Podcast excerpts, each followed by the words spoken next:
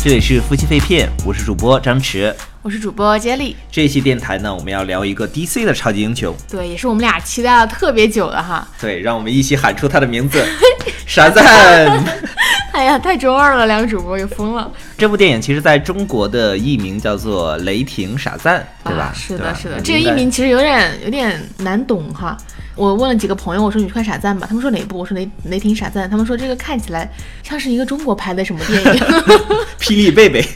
雷霆傻赞，对，就一一点都没有这种超级英雄的范儿，反正就名字这里也挺迷的吧。因为本身可能傻赞作为一个。呃，在中国的知名度很低的英雄吧，他可能说他化用了一些自己的能力，就相当于放在这个标题里，包括他的那个 logo 啊，都是闪电嘛，是的，就是说他可以发电，然后大家大体能知道，哦，原来是个这种雷电系的超级英雄，雷电系法师，雷电系法师，想让我想到了，呃，那个他们发行在微博买的那条热搜，被雷劈中获得超能力的男孩，然后，然后对，当时看到这个热搜的时候。呆了两下，然后点进去一看，居然是傻赞的这个 热搜，觉得华纳官方真的是有一点怎么说一言难尽啊，就是深得傻赞的精髓。对对对对，可能是特别傻，特别傻屌，粉丝们都以以此为梗，卖了做做了很多搞笑的这种动画，或者说 GIF，挺搞笑的。嗯，对，嗯，我呢在上映前就一直很期待这部片子嘛，然后我看完凌晨两点多给了一个超五星的好评，然后在朋友圈和豆瓣都发了嘛。就我觉得这部片子其实对 DC 的粉丝来说还是挺诚意的吧。就我能够从头到尾都能感受到这种整满满的这种 DC 的情怀，无论是 DC 这边超级英雄的一些致敬啊、一些梗啊、一些桥段，甚至说在里边直接都呃安排了一个这样的角色，就是很喜欢那个超人啊、蝙蝠侠这种一些超级英雄 的一个中二的这种主角吧。然后我会觉得看的时候代入感还挺强的吧。对，所以整个下来你会觉得笑点啊什么自己都能 get。我觉得五星我是可以给到的。看完了之后，作为粉丝来讲，给的都是五星嘛。是。但是回过来头来想想，或者说现在在看大家的一些评分，的确，呃，闪赞是有一些呃不足的点，或者说是没太做好的，嗯嗯，呃一些剧情啊。对。所以说呢，这期电台我是这么想的，我们先来聊聊电影本身，来站在我们自己的角度上，有什么我们喜欢的地方，还有有我们不太喜欢的地方。嗯。然后呢，呃，再聊一些。呃，傻赞和他改编自的这个 DC 新五十二的这个漫画本身有哪些改编的地方？嗯，然后有哪些呢？是啊，漫画中其实有表达，但是电影因为这个篇幅没有表达到，会让大家觉得有些突兀的地方。然后最后呢，其实是想给大家分享一些我之前在看呃傻赞或者一些正义联盟的故事当中。哎，傻赞和超人啊，傻赞和黑亚当啊，或者傻赞和自己啊，本身的一些比较有趣、有意思，呃，让我比较喜欢的这小的故事，嗯嗯，小的情节，然后希望拿出来给大家讲一讲。所以说，咱们就先从电影开始吧。好呀，好呀。我先说一下，我觉得这部电影它的笑点是长在我的笑点上的啦。嗯，首先我我想说一下，嗯，我刚刚开始也说了嘛，就是它的那个里边关于超级英雄那些致敬，然后我也很喜欢。从一开场，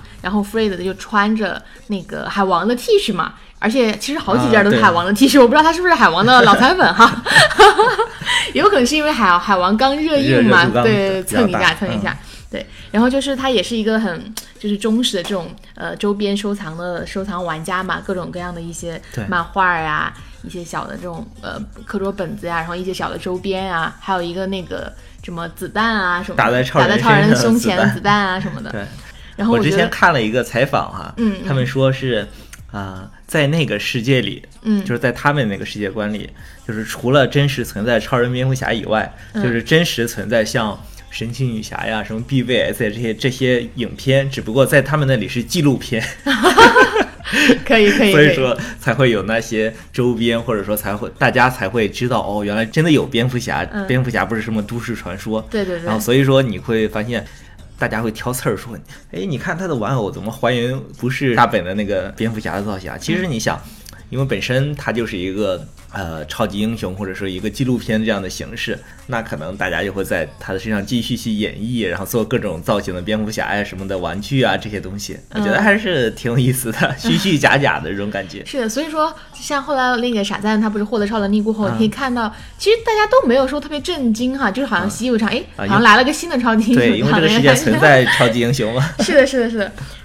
啊，说到那个超英情怀，就还有一个梗，就是我们那个蝙蝠侠的这个蝙蝠镖哈，其实也是在我们的主要情节里面充当了一个打反派的重要道具，攻击力还挺强。当时那个镜头一出来吧，就真的立马就爆笑了那种感觉。对，如果还没有看电影的，一定要去看一下哈。然后再接着说一下笑点的话，我觉得这部片子是讲了一个小孩变成一个，他本来是十四岁嘛，然后他变成了一个大人形象的这样的一个故事。对，所以说很多他。在成变成成人之后的这种反差萌，其实挺搞笑的。就比如说他们呃在去便利店后发现自己哎，我现在已经是一个合法的成人的这种形象了，都不用身份证，然后对都都能骗过那个店店员姐姐，然后就是去买完啤酒，然后买完啤酒呢，更搞笑的就是发现喝了一口觉得哇这什么东西好难喝，然后立马又进到便利店去换换成了自己小朋友喜欢的零食啊薯片。这一段我觉得特别有意思，就是。挺接地气的，把这个超级英雄给塑造起来。我觉得这点儿其实会对我们整个傻赞他的这个人格形象会非常有呃触动吧。就是我看完会觉得哇，好生动的一个超级英雄的形象。因为其实就傻赞来讲，他的超级英雄的设定其实最有魅力的不是说他什么六神之力啊，而是说他是一个小孩儿，嗯，小孩儿的人格，然后突然有一天被被赋予了这样的神力或者赋予了这样的使命，是的，获得了这样能力之后。他可以去选择成为超级英雄，嗯嗯，也可以去选择成为超级反派，或者说像他现在一样，然后变成一个超级逗逼。对对对对对。对，当然我是觉得这部片子里，呃，傻赞要比比利本身更傻屌一些，是的，更逗逼一些。因为小男孩好像因为本身成长或者说他家庭环境导致的，其实还是有点忧郁的，对，或者说有点不太合群。对，那他变成超级英雄过后，一下子好像就。怎么说呢？就反正人格一下反转了，就感觉 整个人很跳脱，对，然后也很很会有玩梗，这样就感觉比利可能有十四岁，傻蛋就只有七岁。是的，是的，是的。其实就挺像我们这些男孩子的，嗯，就是小的时候急于就表现成像一个成熟的大人，对吧？然后但是。当我真正变成一个大人的时候，其实就幼稚的像一个孩子。嗯，是是是，哎，你们男生看是不是代入感会更强一点？是啊，是，都挺能代入的，不管是比利本身还是弗瑞的本身。嗯，哎，那你还有什么比较喜欢的桥段，或者说觉得很搞笑的这种梗吗？嗯，傻赞就包括他之前的这些宣发来讲，一直在走这种逗逼傻屌的路线。对对对对对。呃，甚至我都觉得，哎呀，这个片的预告片笑点放出的太多了。几乎所有的笑点都在预告片或者一些其他物料中可以看到了。有一点，有一点，这个是好多笑点好像自己见过，但还是很搞笑。就是我会觉得我在大屏幕上看到的可能是一个完整版的，对对。然后我在花絮里面可能看到的是那种很搞笑、很逗逼的版本的。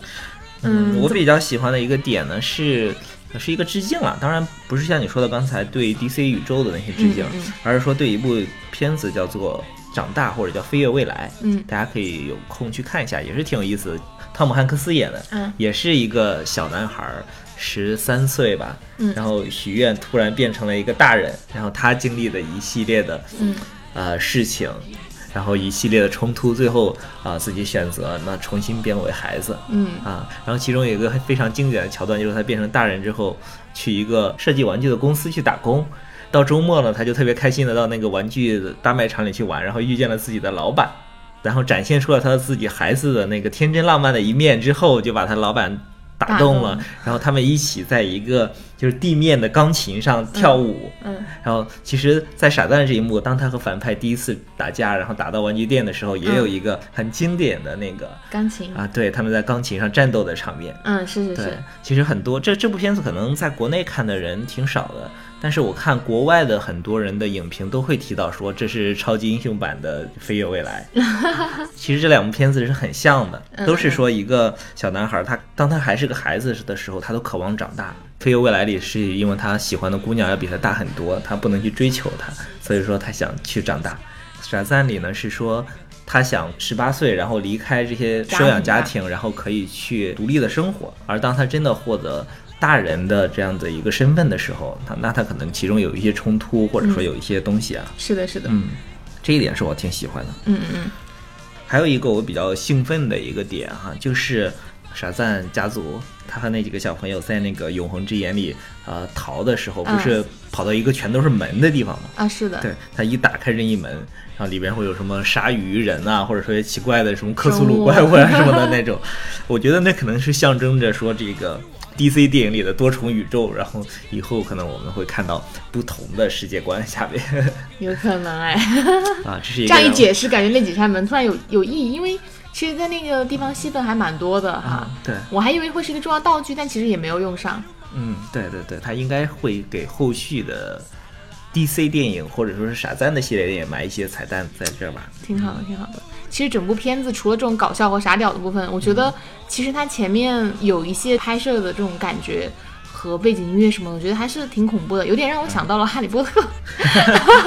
真的，我看很多就是妹子的影评，就是八组他们嗯就评沙赞，大家都说。诶，这部片子大家不觉得有点像《哈利波特》吗？就是小朋友就不是不只是我有这样的感觉，嗯对，呃，就是这种色调嘛，就 DC 还是就我觉得灰暗系 no no 就 no no，这和 DC 没关系。这部片子 DC 给他的都是欢乐和快乐，然后这个这个恐怖的这个元素呢，是来自于这个导演大卫桑德伯格，然后他呢其实是。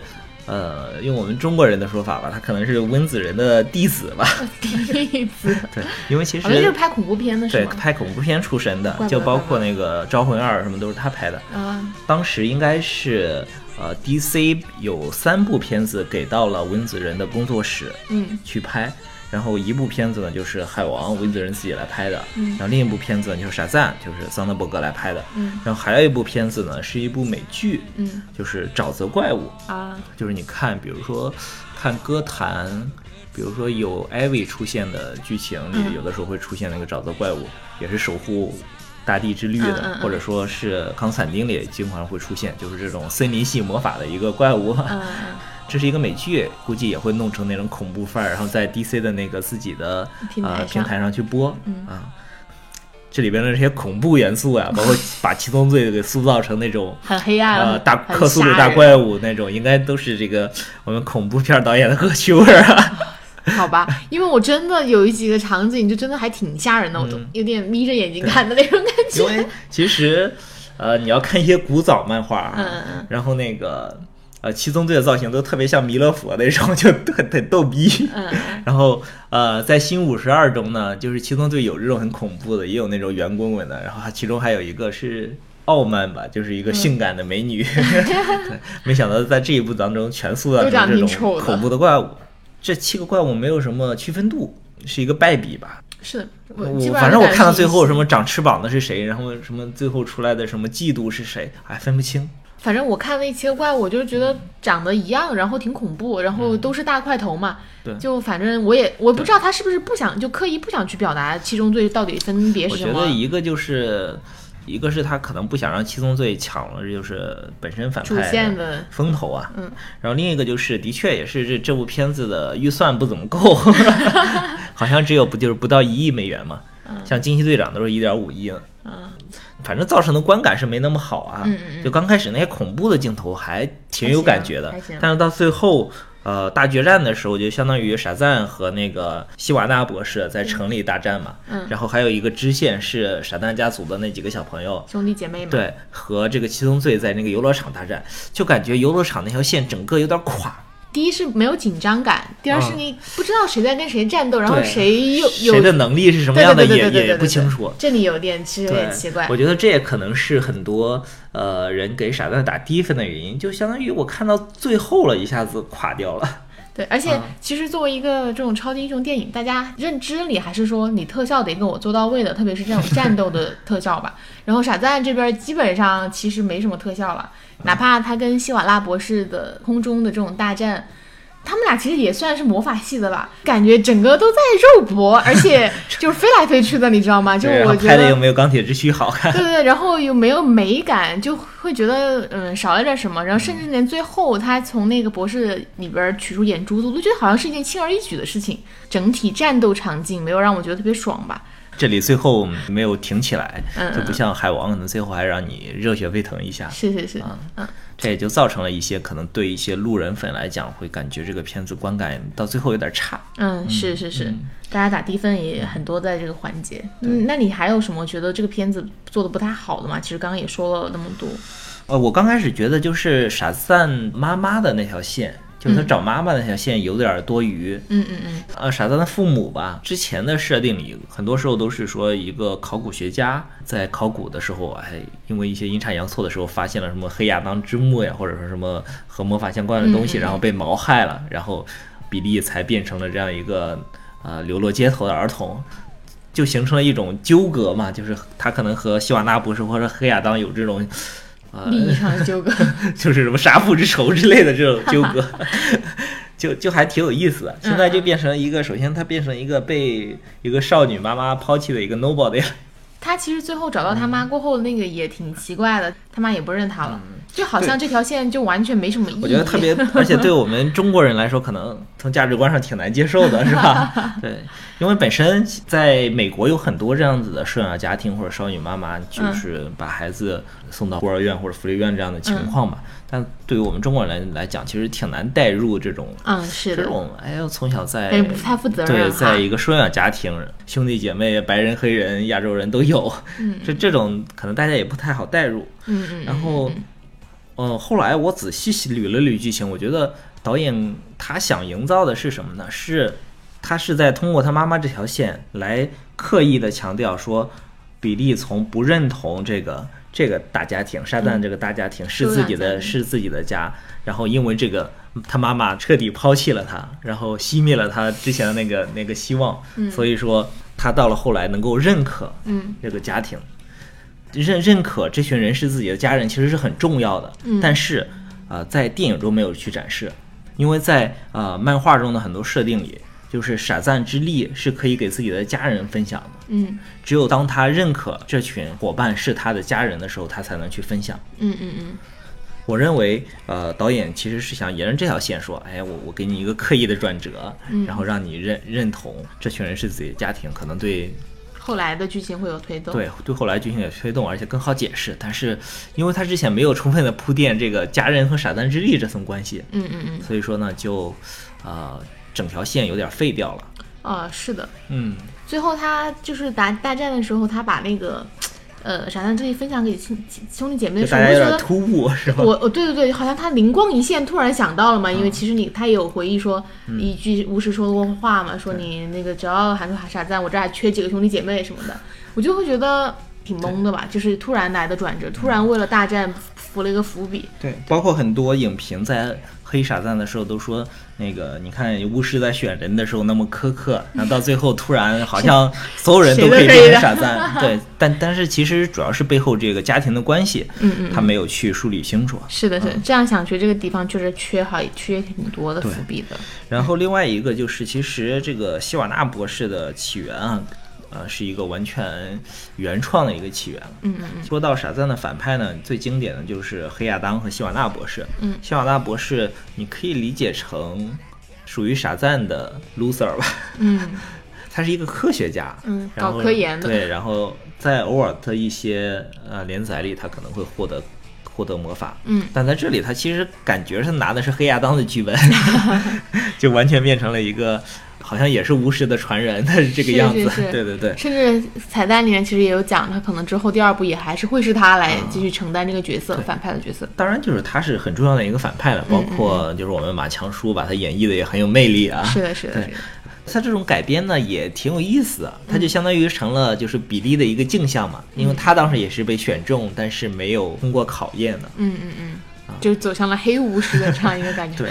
而越且看越像哈利波特。他虽然有家庭，嗯但是他的家庭没有给他足够的温暖和爱。嗯嗯，然后，，而比利虽然没有家庭，是一个了是是一个收养家庭，是一个嗯陌生人组成的家庭，但是他收收获了这样的爱，就完全是一个镜像的这样的一个感觉嘛。是的，是的。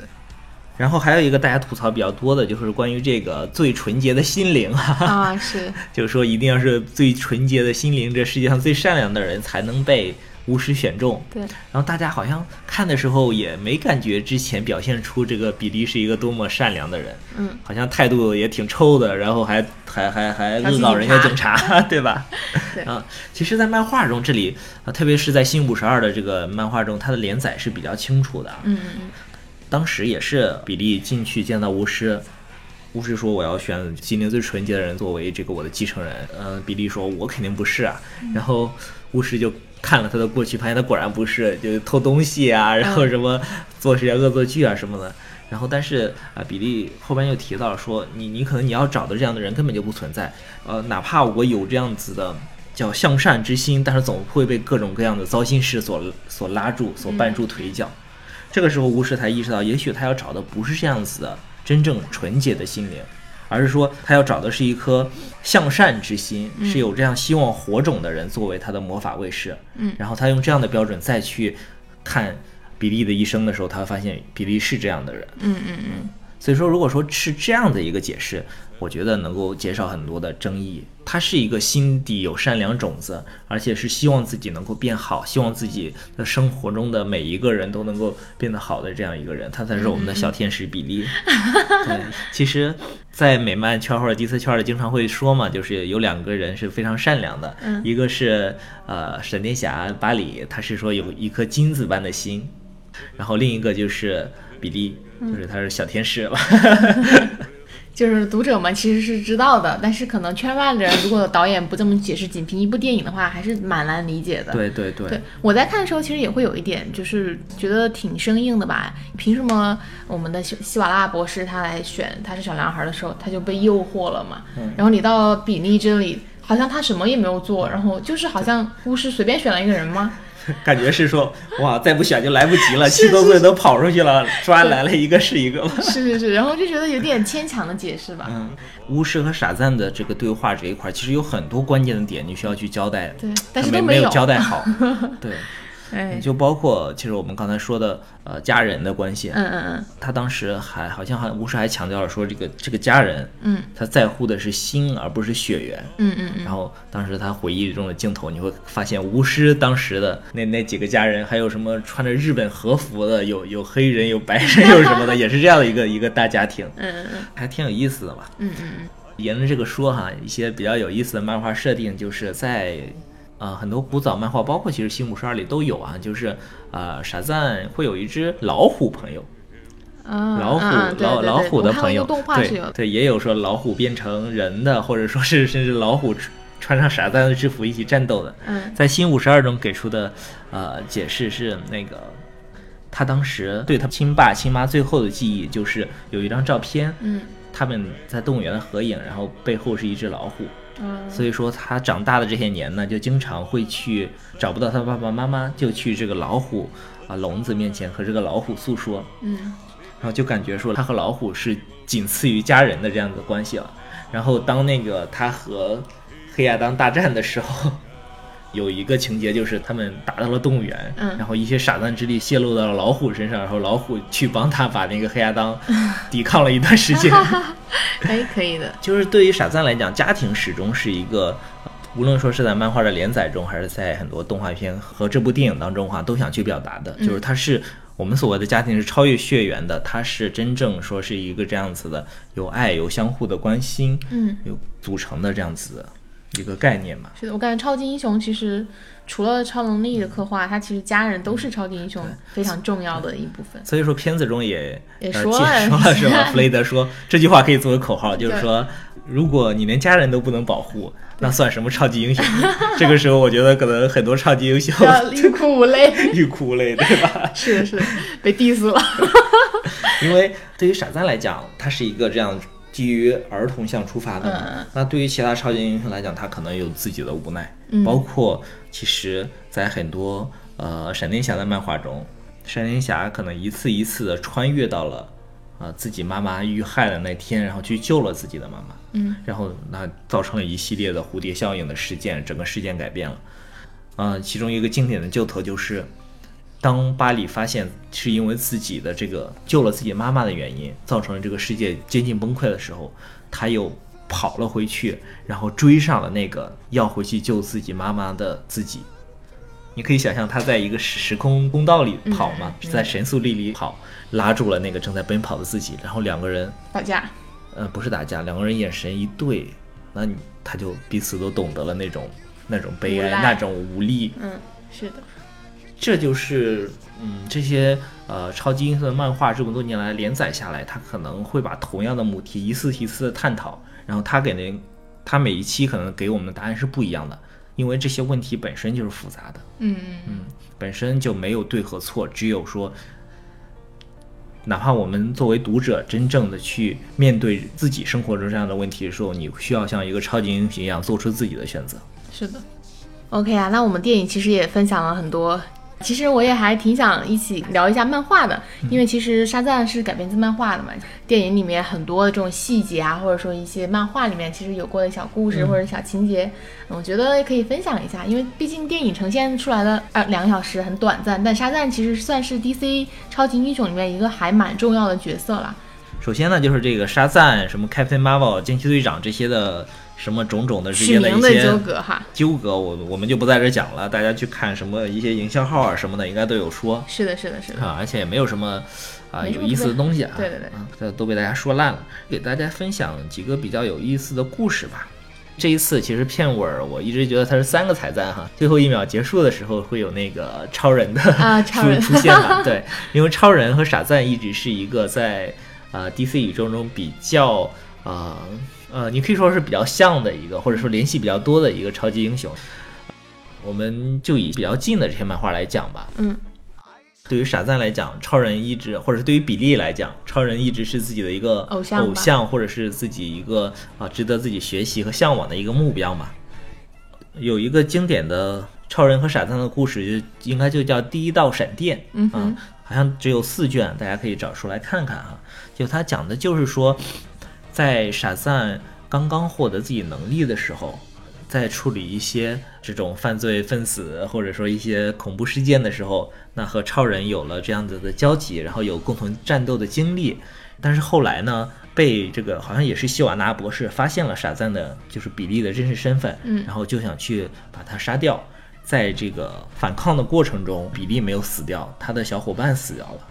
这个小伙伴不不叫弗雷德，是另外一个小小孩子啊。嗯嗯。然后死掉了之后呢，傻赞就特别的崩溃，然后就冲到了那个希瓦纳博士的大楼上，要把他从楼上扔下去，然后冲到了警察局，然后一阵破坏。嗯。呃，这个时候呢，卡克肯特就在这个《星球日报》看到这些报道，还被他的主编派去说你要去报道一下这个事件。嗯。但是当他去到福希特市，就是傻赞所在这个城市的时候，他他找不到傻赞了。嗯，后来好像是在喜马拉雅山顶上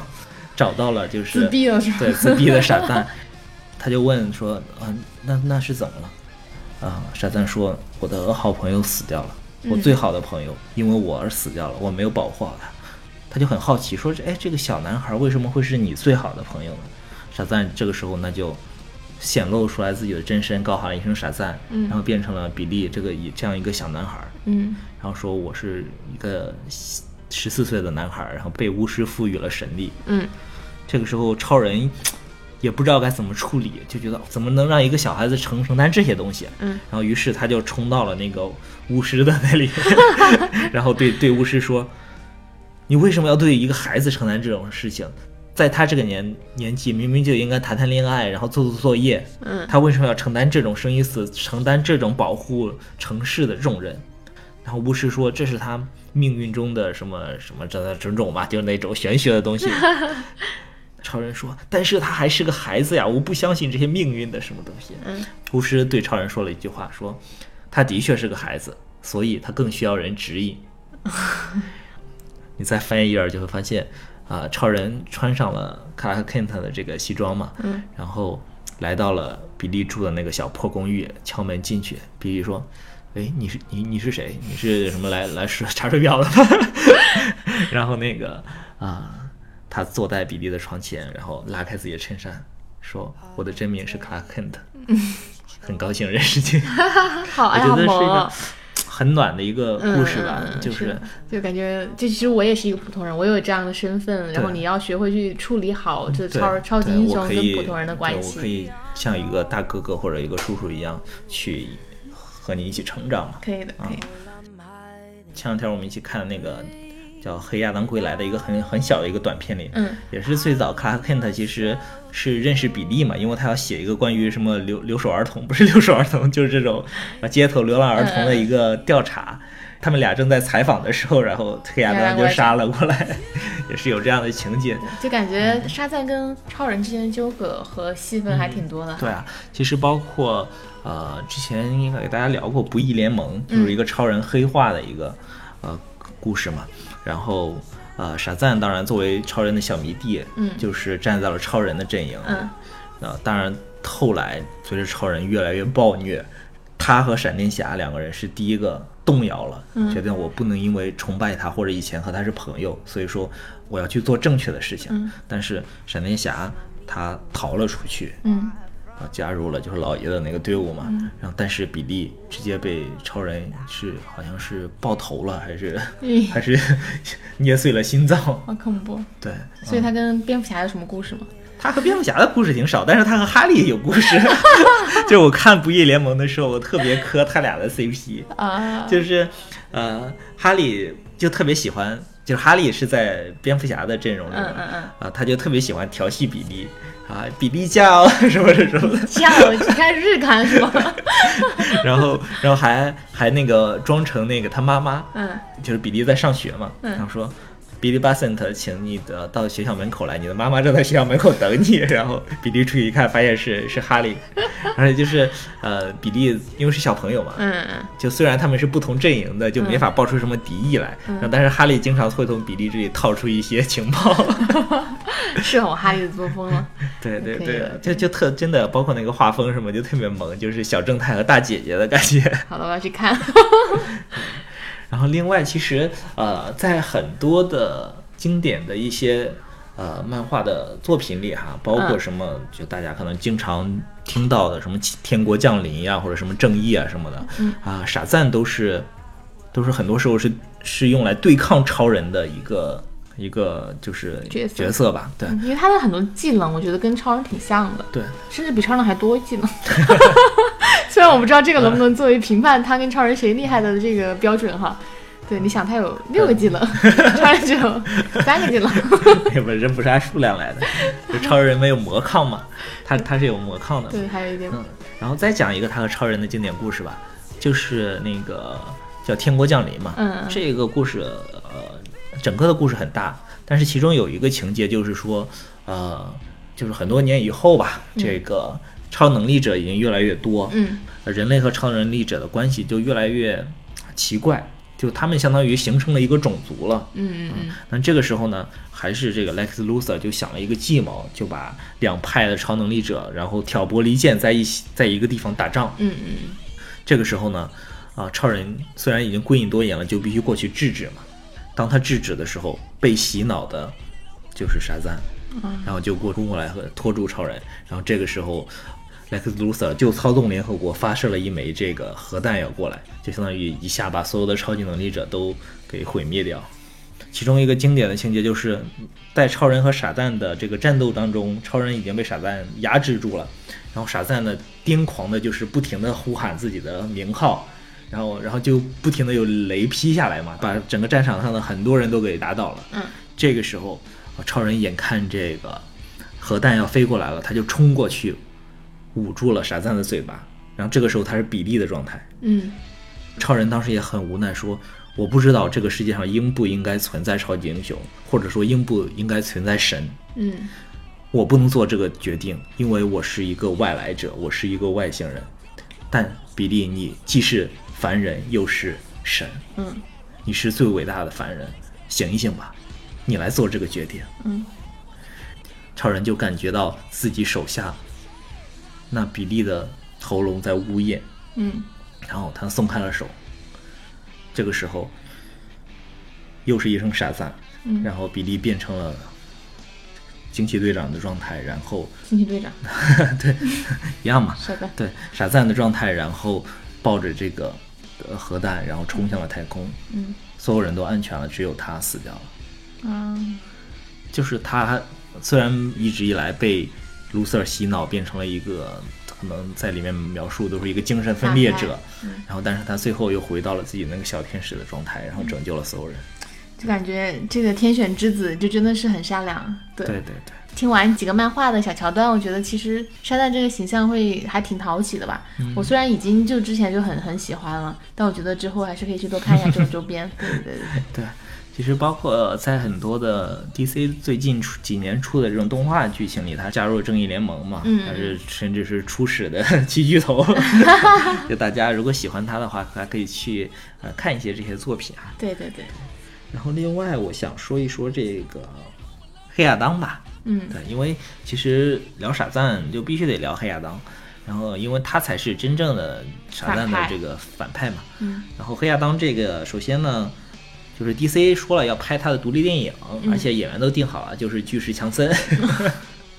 就是赶紧拍吧，因为巨石强森在中国的这个号召力、票房号召力还是很强的。如果拍了之后，肯定这个票房要比现在要好很多。对，然后大家说，第一部先拍傻赞，然后第二部拍黑亚当 V 为啥傻赞，第三部呢？第三部就拍傻赞联盟嘛。傻赞联盟，好可以。就是照着这个蝙蝠侠、超人的剧情拍嘛。嗯嗯，黑亚当这个角色啊，在这部片子里其实出现了一下。呃，那个巫师在介绍说自己当年也有一个继承者，但是他后来被七宗罪诱惑的时候，出现了一个这样的 VR 投影的这样一个一个形象、啊。是的，是的，有。然后他其实就是呃黑亚当，然后黑亚当有很多不同的起源哈，有的是啊说在中东那一带，或者说是在什么古埃及的时候，就是被这个呃巫师选中了嘛。嗯然后被选中了之后，但是后来他受到七宗罪的诱惑，或者是一一些其他的原因，然后就啊、变坏了。嗯变坏了之后，有的是说被印封到了埃及的一个古墓里，有的是说被杀死了，然后又复活，嗯有的是说什么被放逐到了一个什么宇宙边疆的一个星系，然后飞了五千年才飞回来什么的，反正 反正种种哈。但是我比较喜欢的其实是《新五十二》当中的一个设定，因为它讲的不是一个被选出的至善之人，然后堕落变坏的故事，因为你会感觉到很奇怪，为什么一个至善之人他会变坏呢？那他还是不够强大呀什么的。而《新五十二》中，它一个比较有意思的设定，可以在这给大家分享一下。其实就是在傻赞和黑亚当对抗的时候，嗯他们通过一些魔法的连接，傻赞看到了就是黑亚当的起源，就是在多少年前的呃中东的一个原创的一个国家里边啊，有一群奴隶被当时的贵族所驱使，在地下里开矿呀，干很多这样子的呃危险的活儿。然后其中有一个小朋友，虽虽然从小在这样环境里长大，但是他依然呃很善良，然后帮助别人。但是呢，他的生活越来越悲惨，他的父亲母亲被奴隶主杀死了，然后唯一和他一起相依为命的叔叔，这一天呢也被奴隶主惩罚，濒临死亡了。这个时候，他突然就被召唤到了永恒之眼，就是巫师的神庙里，然后被选中了。嗯啊，当他选中，然后变成傻蛋之前，他说：“呃，我我可以提个条件嘛，我可以救活我的叔叔吗。嗯”巫师觉得这是一个善良的举动嘛，嗯他就同意了这个，而且他告诉他，其实这个能力是可以在家里人之间分享的。嗯于是孩子就变成了傻赞，嗯变成了傻赞，然后那个他的叔叔也活了过来。嗯当他叔叔知道他有这样的能力之后就，就想就去劝他说：“哇，你有这样的能力，我们可以反抗，我们可以杀死这些奴隶主，然后建立自己的统治，我们可以去解放这些所有的人。”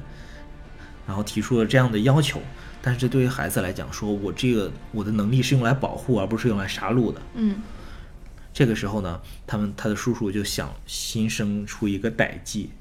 他说：“好吧，那你先变成傻赞，我们先先逃出去，还是怎么样吧？”当孩子喊出傻赞的时候，雷还没有劈下来的时候，他把那个孩子掐死了，然后自己的手触摸到了那个闪电，嗯自己就变成了傻赞。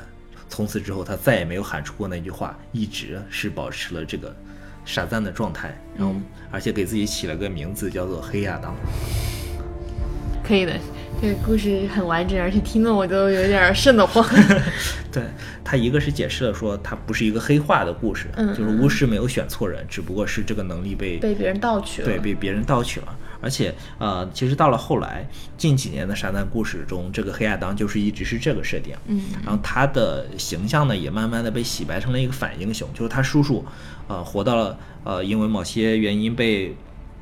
呃被复活了以后，嗯，他还是这样的一个政治理念吧，嗯就是还去反对这样的奴隶制，反对暴政，所以说在呃中东的那个国家建立了一个自己的一个国家。去保护他们当地的人民，但是当自己的人民面临一些危险的时候，他可能会采取一些比较极端的一些手段，嗯是这样的一个设定，嗯所以说，呃，选巨石强森来演，肯定也是出于说不会完全把它包装成一个呃反派嘛，嗯而是更多是像一个反英雄，然后会和沙赞可能有一些纠葛，也会有一些共同战斗的一些嗯场面了。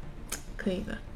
我觉得现在这种反英雄套路反而是观众会更喜欢的。嗯就你纯粹塑造一个比较惹人嫌的反派，我觉得这一部里面的这个希瓦纳博士就有一点儿人就不太有好感吧。就整体看下来，好像都是一个很自私自利的一个人。对，虽然最开始很同情，但他好像也到后来也没有什么值得我同情的，还把他爸给杀了。对，挺反正挺黑化一人的。黑到底了。对，就真的很感觉反不过来了，就感觉还是挺期待出现一个新的这种类似于这种主流超级英雄里边这种反英雄，可能他是个反派，但他可能也有一些自己的亮点，或者说对对你会喜欢他的某一部分。对，对最后聊一下这个彩蛋吧。嗯彩蛋里不是出现了一个虫子嘛？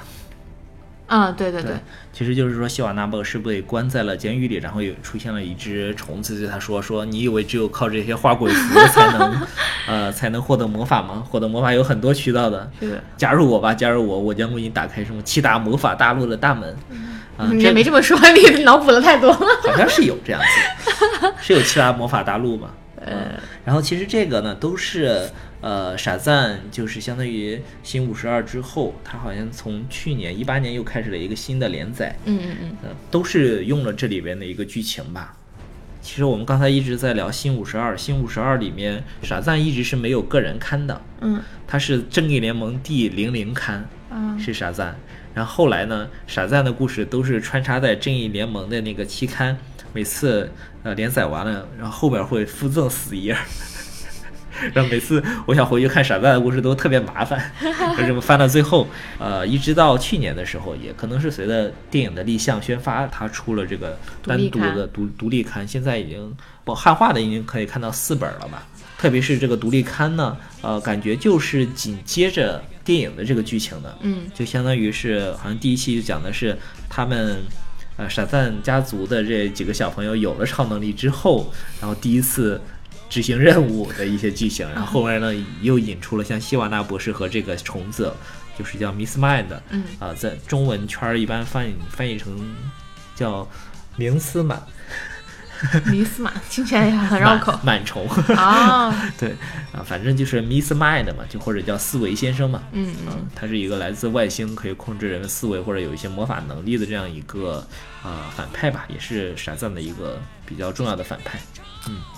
其实，在他那个最开始最小的时候进去获得那个魔法的时候，其实这个虫子就有给他镜头嘛。啊当他想这个虫子的作用是什么，原来居然用到了彩蛋里嗯面。，后来也给了一个镜头就跑出来了。啊、是是是是是，对，行吧。然后我觉得第二彩蛋就不知道在讲什么，但是感觉像是致敬致敬海王致敬一下微子人吧 对，Q 一下他师傅。呃对，不知道是不是这个梗哈，但应该也是，应该也是，就是反正肯定跟海王有点关系，但是那个彩蛋也是在呃社交网络上之前就放出来过啊。对对对对对，我是感觉这一次傻赞的这个物料放出的有点多，好多剧情都看过了。对对对对对。哎，然后可能有一些粉丝就是看完这种剧情剧透，然后去看嘛，就觉得好像很期待，后来发现可能笑点已经笑过了，然后别的东西好像也没有太满意。对，所以说我觉得现在在豆瓣或者什么别的网站评分低，其实也是有一定的原因的。就像我们刚刚分析了很多，其实现在再回过头来想想，然后脱掉首映夜当天晚上的兴奋，其实还是觉得这部片子可能还是有很多的可以去提升的地方。可以做得更好的地方。对对对对对，也希望说傻赞可以像很多经典的超级英雄一样，可以拍成三部曲，嗯嗯对吧？甚至有自己的呃加入正义联盟呀，或者说像我们刚才说的大战黑亚当啊这样子的呃都电影出来嘛。嗯是的是的嗯好吧，那这一期电台就聊到这儿吧，好的，拜拜，下拜期再见拜，。傻赞。傻赞。